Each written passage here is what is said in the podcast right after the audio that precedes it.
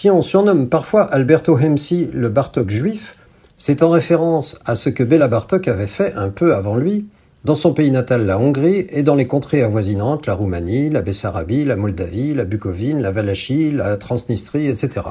Avec du papier à musique et un crayon, pas de magnétophone et encore moins de smartphone à l'époque, bien sûr, il notait sur papier les chants folkloriques qu'il entendait afin d'en garder une trace durable.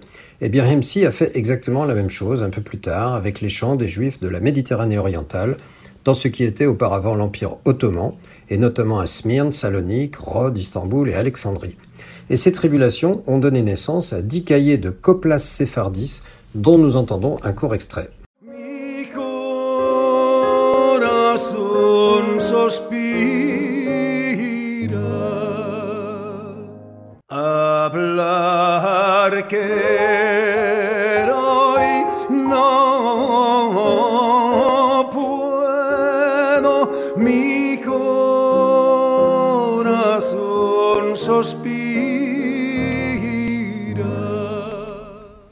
Alberto Hemsi est vraiment le prototype du juif multinational.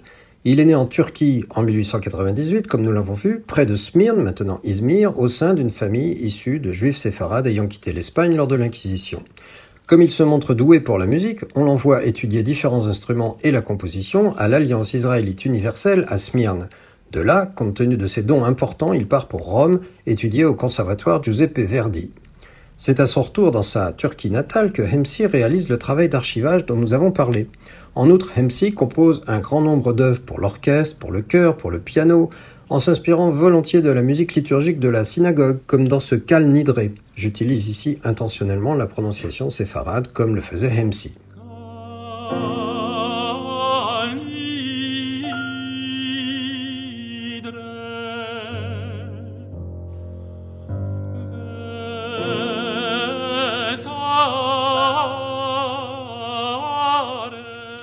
À la suite de la guerre de 1956, suite à la nationalisation du canal de Suez par Nasser, la famille Hemsi déménage pour Paris. Là, Alberto trouve des postes de directeur musical de synagogue et enseigne le solfège au séminaire israélite. Il continue de voyager et de composer, mais il décède d'un cancer du poumon en octobre 1975.